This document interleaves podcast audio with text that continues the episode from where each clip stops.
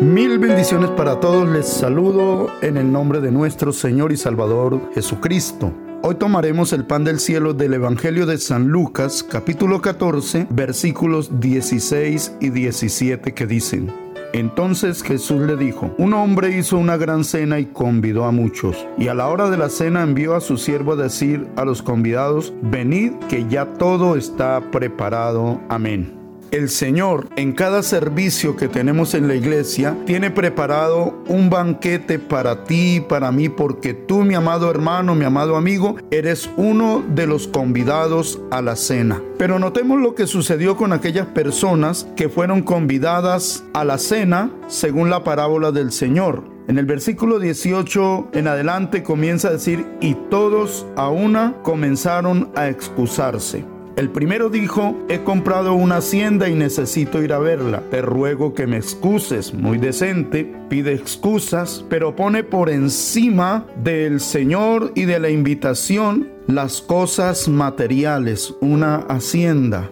Otro dijo, he comprado cinco yuntas de bueyes y voy a probarlos. Te ruego que me excuses. Mucha decencia también para pedir excusas, pero notamos que está poniendo por encima de la invitación el trabajo. Luego en el verso 20 dice, y otro dijo, acabo de casarme y por tanto no puedo ir. Este ya no tuvo la decencia, sino solamente dijo, no puedo ir porque acabo de casarme. Pero ¿qué estaba poniendo por encima de la invitación a la cena del Señor? Estaba colocando por encima de ello a su familia. Acabo de casarme. De tal manera que tuvieron excusas para no ir y tú, mi amado hermano, mi amado amigo, la pregunta es, ¿qué excusa tienes tú para no asistir a la iglesia, para no ir al culto en el día de la cita a la cena con el Señor? Dios tiene preparado un banquete para ti Tú eres un invitado muy especial, mi amado hermano, mi amado amigo, y el Señor tiene algo maravilloso para darte. Pero,